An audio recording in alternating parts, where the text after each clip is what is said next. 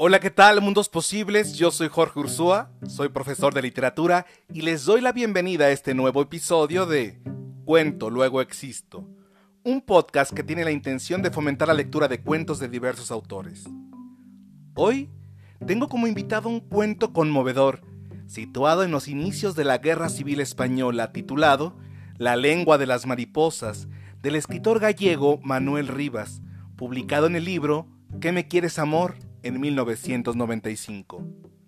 Adentrémonos en los vericuetos de la imaginación.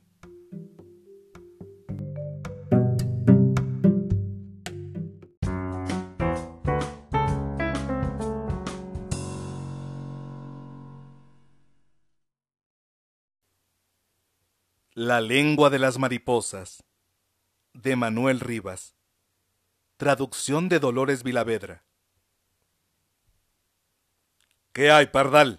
Espero que por fin este año podamos ver la lengua de las mariposas. El maestro aguardaba desde hacía tiempo que les enviasen un microscopio a los de la instrucción pública. Tanto nos hablaba de cómo se agrandaban las cosas menudas e invisibles por aquel aparato, que los niños llegábamos a verlas de verdad como si sus palabras entusiastas tuviesen el efecto de poderosas lentes. La lengua de la mariposa es una trompa enroscada como un muelle de reloj. Si hay una flor que la atrae, la desenrolla y la mete en el cáliz para chupar. Cuando lleváis el dedo humedecido a un tarro de azúcar, ¿a que sentís ya el dulce en la boca como si la yema fuese la punta de la lengua? Pues así es la lengua de la mariposa. Y entonces todos teníamos envidia de las mariposas. ¡Qué maravilla! Ir por el mundo volando con esos trajes de fiesta y parar en flores como tabernas con barriles llenos de almíbar. Yo quería mucho a aquel maestro. Al principio, mis padres no podían creerlo. Quiero decir que no podían entender cómo yo quería a mi maestro. Cuando era un pequeñajo, la escuela era una amenaza terrible, una palabra que se blandía en el aire como una vara de mimbre. Ya verás cuando vayas a la escuela. Dos de mis tíos, como muchos otros jóvenes, habían emigrado a América para no ir de quintos a la guerra de Marruecos. Pues bien, yo también soñaba con ir a América para no ir a la escuela. De hecho, había historias de niños que huían al monte para evitar aquel suplicio. Aparecían a los dos o tres días ateridos y sin habla, como desertores del barranco del lobo. Yo iba para seis años y todos me llamaban Pardal. Otros niños de mi edad ya trabajaban, pero mi padre era sastre y no tenía tierras ni ganado. Prefería verme lejos que no enredando en el pequeño taller de costura. Así pasaba gran parte del día correteando por la alameda, y fue Cordeiro, el recogedor de basura y hojas secas, el que me puso el apodo. Pareces un pardal. Creo que nunca he corrido tanto como aquel verano anterior a mi ingreso en la escuela. Corría como un loco y a veces sobrepasaba el límite de la alameda y seguía lejos con la mirada puesta en la cima del monte Sinaí, con la ilusión de que algún día me saldrían alas y podría llegar a Buenos Aires. Pero jamás sobrepasé aquella montaña mágica. Ya verás cuando vayas a la escuela. Mi padre contaba como un tormento, como si le arrancaran las amígdalas con la mano, la forma en que el maestro les arrancaba la geada del habla, para que no dijesen agua, ni jato, ni gracias. Todas las mañanas teníamos que decir la frase los pájaros de Guadalajara tienen la garganta llena de trigo. Muchos palos llevamos por culpa de Guadalajara. Si de verdad me quería meter miedo, lo consiguió. La noche de la víspera no dormí. Encogido en la cama, escuchaba el reloj de pared en la sala con la angustia de un condenado. El día llegó con una claridad de delantal de carnicero. No mentiría si les hubiese dicho a mis padres que estaba enfermo. El miedo, como un ratón, me roía las entrañas. Y me mié. No me mié en la cama, sino en la escuela. Lo recuerdo muy bien. Han pasado tantos años y aún siento una humedad cálida y vergonzosa resbalando por las piernas. Estaba sentado en el último pupitre medio agachado con la esperanza de que nadie reparase en mi presencia hasta que pudiese salir y echar a volar por la alameda. A ver usted, póngase de pie, El destino siempre avisa. Levanté los ojos y vi con espanto que aquella orden iba por mí. Aquel maestro feo como un bicho me señalaba con la regla. Era pequeña de madera, pero a mí me pareció la lanza de Ab el Krim. ¿Cuál es su nombre? Pardal. Todos los niños rieron a carcajadas. Sentí como si me golpeasen con latas en las orejas. ¿Pardal? No me acordaba de nada, ni de mi nombre. Todo lo que yo había sido hasta entonces había desaparecido de mi cabeza. Mis padres eran dos figuras borrosas que se desvanecían en la memoria. Miré hacia el ventanal, buscando con angustia los árboles de la alameda. Y fue entonces cuando me me. Cuando los otros chavales se dieron cuenta, las carcajadas aumentaron y resonaban como latigazos. Huí. Eché a correr como un locuelo con alas. Corría, corría como solo se corre en sueños cuando viene detrás de uno el hombre del saco. Yo estaba convencido de que eso era lo que hacía el maestro, venir tras de mí. Podía sentir su aliento en el cuello y el de todos los niños como jauría de perros a la casa de un zorro. Pero cuando llegué a la altura del palco de la música y miré hacia atrás, vi que nadie me había seguido, que estaba solas con mi miedo empapado de sudor y meos. El palco estaba vacío. Nadie parecía fijarse en mí, pero yo tenía la sensación de que todo el pueblo disimulaba, de que docenas de ojos censuradores me espiaban tras las ventanas y de que las lenguas murmuradoras no tardarían en llevarles la noticia a mis padres. Mis piernas decidieron por mí. Caminaron hacia el Sinaí con una determinación desconocida hasta entonces. Esta vez llegaría hasta Coruña y embarcaría de polizón en uno de esos barcos que van a Buenos Aires. Desde la cima del Sinaí no se veía el mar, sino otro monte aún más grande con peñascos recortados como torres de una fortaleza inaccesible. Ahora recuerdo con una mezcla de asombro y melancolía lo que logré hacer aquel día. Yo solo en la cima, sentado en la silla de piedra bajo las estrellas, mientras que en el valle se movían como luciérnagas los que con candil andaban en mi busca. Mi nombre cruzaba la noche a lomos de los aullidos de los perros. No estaba impresionado, era como si hubiese cruzado la línea del miedo. Por eso no lloré ni me resistí cuando apareció junto a mí la sombra recia de Cordeiro. Me envolvió con su chaquetón y me cogió en brazos. Tranquilo, Pardal, ya pasó todo. Aquella noche dormí como un santo, bien arrimado a mi madre. Nadie me había reñido. Mi padre se había quedado en la cocina fumando en silencio, con los codos sobre el mantel de hule, las colillas amontonadas en el cenicero de concha de vieira, tal como había sucedido cuando se murió la abuela. Tenía la sensación de que mi madre no me había soltado la mano durante toda la noche. Así me llevó cogido como quien lleva un cerón en mi regreso a la escuela, y en esta ocasión, con el corazón sereno, pude fijarme por primera vez en el maestro. Tenía la cara de un sapo. El sapo sonreía. Me pellizcó la mejilla con cariño.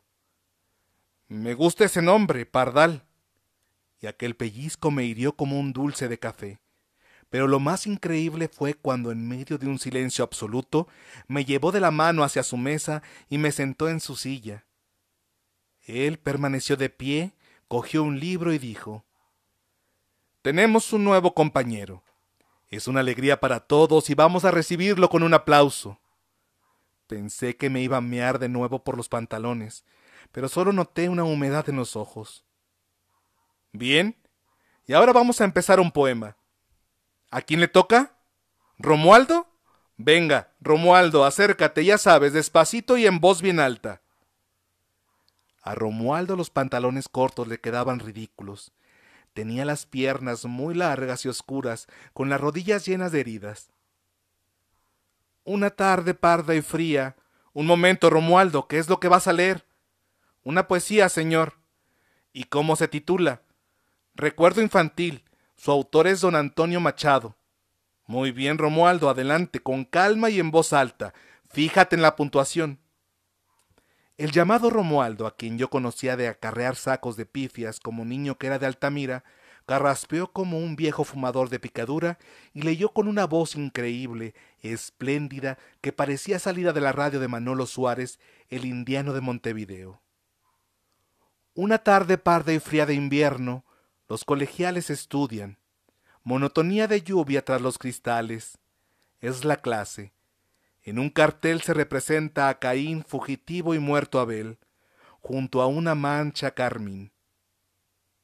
Muy bien, ¿qué significa monotonía de lluvia, Romualdo? preguntó el maestro. Que llueve sobre mojado, don Gregorio. ¿Rezaste? Me preguntó mamá mientras planchaba la ropa que papá había cosido durante el día. En la cocina, la olla de la cena despedía un aroma amargo de naviza. Pues sí, dije yo muy seguro, una cosa que hablaba de Caín y Abel. Eso está bien, dijo mamá. No sé por qué dicen que el nuevo maestro es un ateo. ¿Qué es un ateo? Alguien que dice que Dios no existe. Mamá hizo un gesto de desagrado y pasó la plancha con energía por las arrugas de un pantalón. Papá es un ateo. Mamá apoyó la plancha y me miró fijamente. ¿Cómo va a ser papá un ateo? ¿Cómo se te ocurre preguntar esa bobada? Yo había oído muchas veces a mi padre blasfemar contra Dios. Lo hacían todos los hombres.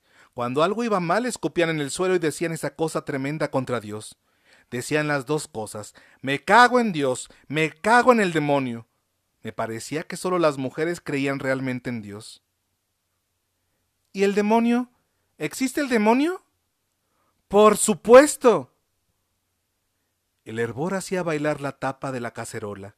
De aquella boca mutante salían varadas de vapor y gargajos de espuma y verdura. Una mariposa nocturna revoloteaba por el techo alrededor de la bombilla que colgaba del cable trenzado. Mamá estaba enfurruñada como cada vez que tenía que planchar. La cara se le tensaba cuando marcaba la raya de las perneras, pero ahora hablaba en un tono suave y algo triste, como si se refiriese a un desvalido. El demonio era un ángel, pero se hizo malo. La mariposa chocó con la bombilla, que se bamboleó ligeramente y desordenó las sombras. Hoy el maestro ha dicho que las mariposas también tienen lengua, una lengua finita y muy larga, que llevan enrollada como el muelle de un reloj. Nos la va a enseñar con un aparato que le tienen que enviar de Madrid. ¿A que parece mentira eso de que las mariposas tengan lengua? Si él lo dice, es cierto. Hay muchas cosas que parecen mentira y son verdad. ¿Te ha gustado la escuela? Mucho. Y no pega.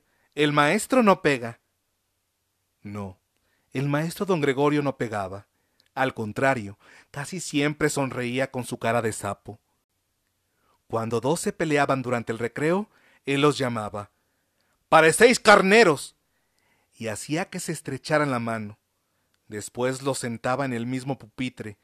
Así fue como conocí a mi mejor amigo don Bodán grande, bondadoso y torpe.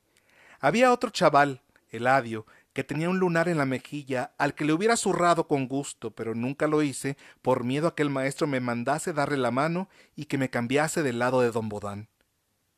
La forma que don Gregorio tenía de mostrarse muy enfadado era el silencio. Si vosotros no os calláis, tendré que callarme yo. Y se dirigía hacia el ventanal con la mirada ausente perdida en el Sinaí. Era un silencio prolongado, descorazonador, como si nos hubiese dejado abandonados en un extraño país. Pronto me di cuenta de que el silencio del maestro era el peor castigo imaginable, porque todo lo que él tocaba era un cuento fascinante.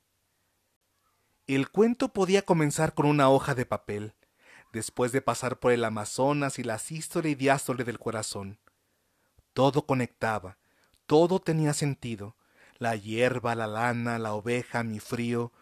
Cuando el maestro se dirigía hacia el mapamundi, nos quedábamos atentos como si se iluminase la pantalla del cine Rex.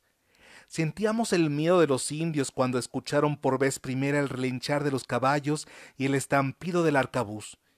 Íbamos a lomos de los elefantes de Aníbal de Cartago por las nieves de los Alpes, camino de Roma. Luchábamos con palos y piedras en Ponte Sampaio contra las tropas de Napoleón. Pero no todo eran guerras. Fabricábamos hoces y rejas de arado en las herrerías del Incio. Escribíamos cancioneros de amor en la Provenza y en el mar de Vigo. Construíamos el pórtico de la gloria. Plantábamos las patatas que habían venido de América y a América emigramos cuando llegó la peste de la patata. Las patatas vinieron de América, le dije a mi madre a la hora de comer cuando me puso el plato delante. ¿Qué iban a venir de América? Siempre ha habido patatas, sentenció ella. No, antes se comían castañas y también vino de América el maíz. Era la primera vez que tenía clara la sensación de que gracias al maestro yo sabía cosas importantes de nuestro mundo que ellos, mis padres, desconocían.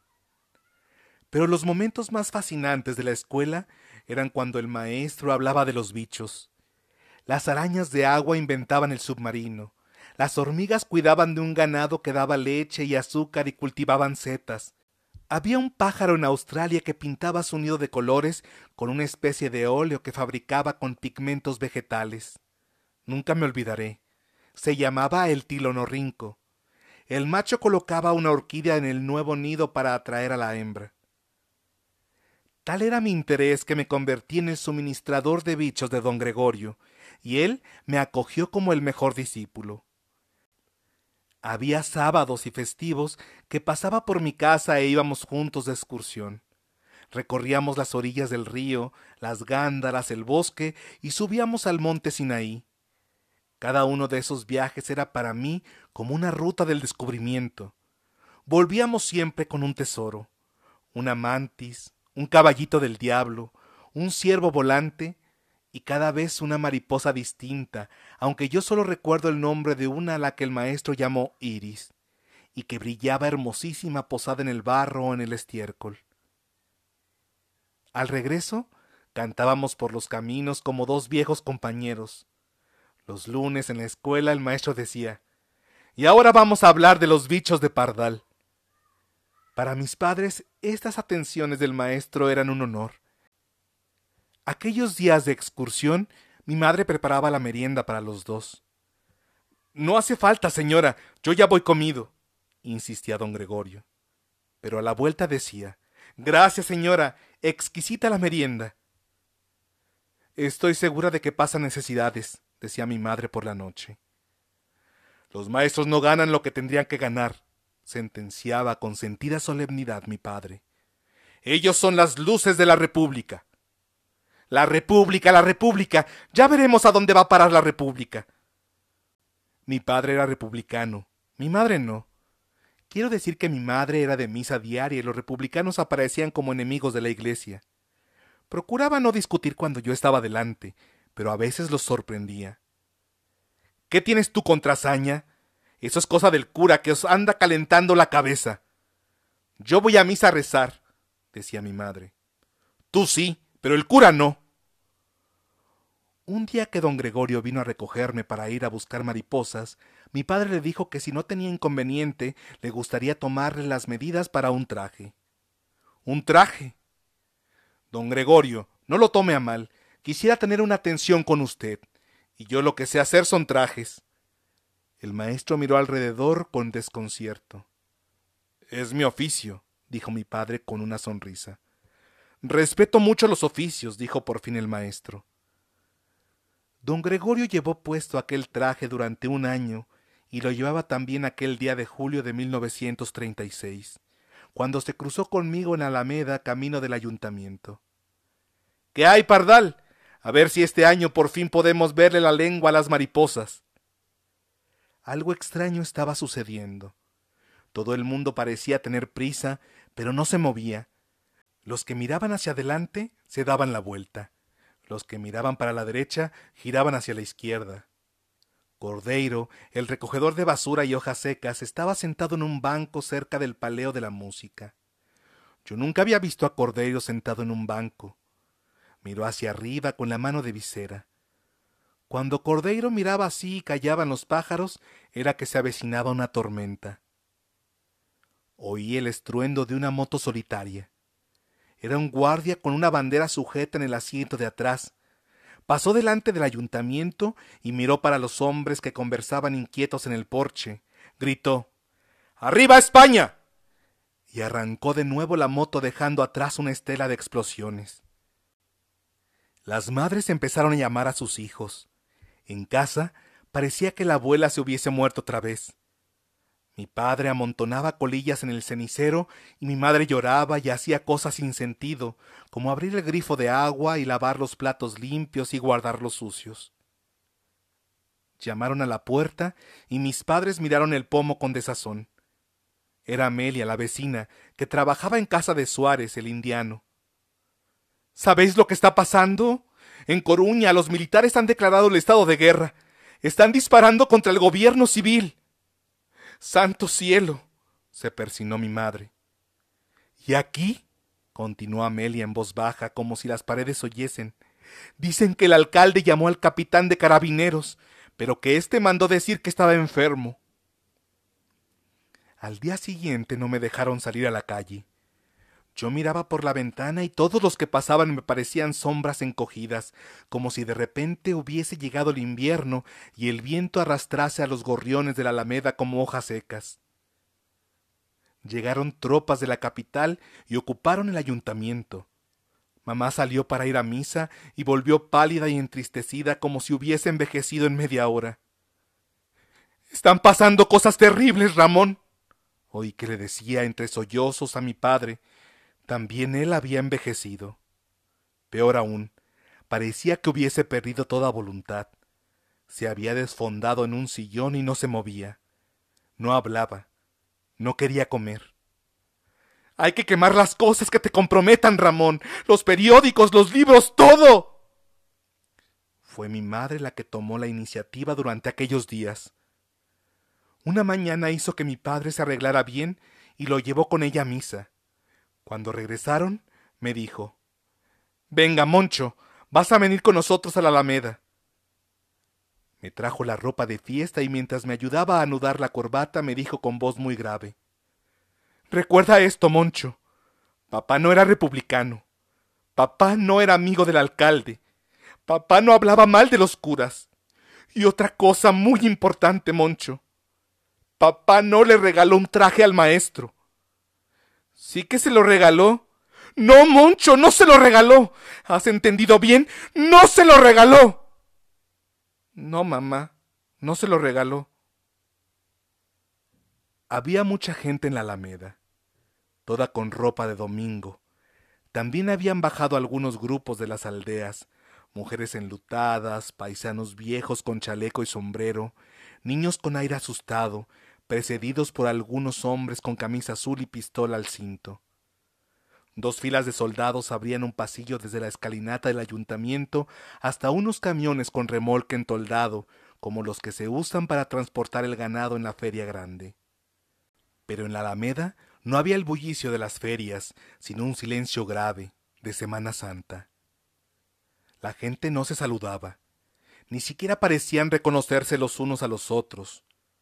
Toda la atención estaba puesta en la fachada del ayuntamiento. Un guardia entreabrió la puerta y recorrió el gentío con la mirada. Luego abrió del todo e hizo un gesto con el brazo. De la boca oscura del edificio, escoltados por otros guardias, salieron los detenidos. Iban atados de pies y manos en silente cordada. De algunos no sabía el nombre, pero conocía todos aquellos rostros. El alcalde, los de los sindicatos, el bibliotecario del Ateneo Resplandor Obrero, Charlie, el vocalista de la orquesta Sol y Vida, el cantero al que llamaban Hércules, padre de Don Bodán. Y al final de la cordada, chepudo y feo como un sapo, el maestro. Se escucharon algunas órdenes y gritos aislados que resonaron en la alameda como petardos.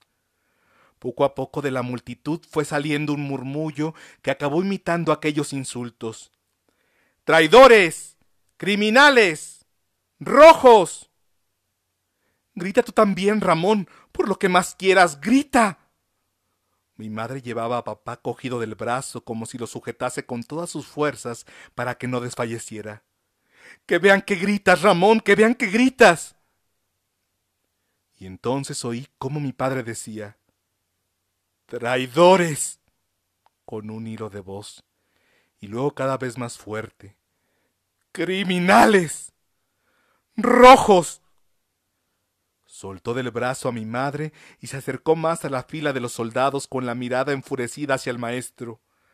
¡Asesino! ¡Anarquista! ¡Come niños! Ahora mamá trataba de retenerlo y le tiró de la chaqueta discretamente, pero él estaba fuera de sí. ¡Cabrón! ¡Hijo de mala madre! Nunca le había oído llamar eso a nadie, ni siquiera al árbitro en el campo de fútbol. Su madre no tiene la culpa, ¿eh, Moncho? Recuerda eso. Pero ahora se volvía hacia mí enloquecido y me empujaba con la mirada, los ojos llenos de lágrimas y sangre. Grítale tú también, Monchiño, grítale tú también. Cuando los camiones arrancaron cargados de presos, yo fui uno de los niños que corrieron detrás tirando piedras. Buscaba con desesperación el rostro del maestro para llamarle traidor y criminal. Pero el convoy era ya una nube de polvo a lo lejos y yo, en el medio de la alameda, con los puños cerrados, solo fui capaz de murmurar con rabia. ¡Sapo! Tilonorrinco. Iris. Fin del cuento.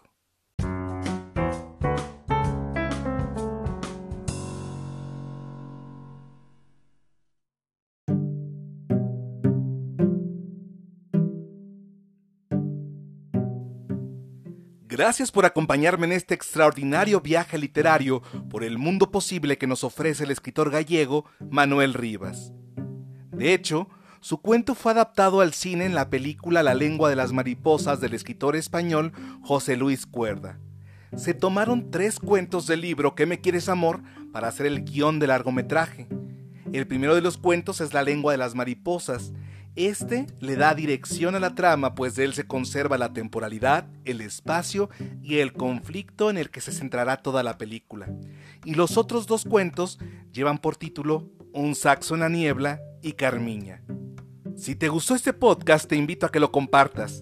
Sígueme en redes sociales, en Facebook e Instagram como Cuento Luego Existo. Te invito a que me sigas en los laberintos de la imaginación para que podamos seguir existiendo en las palabras. Hasta la próxima.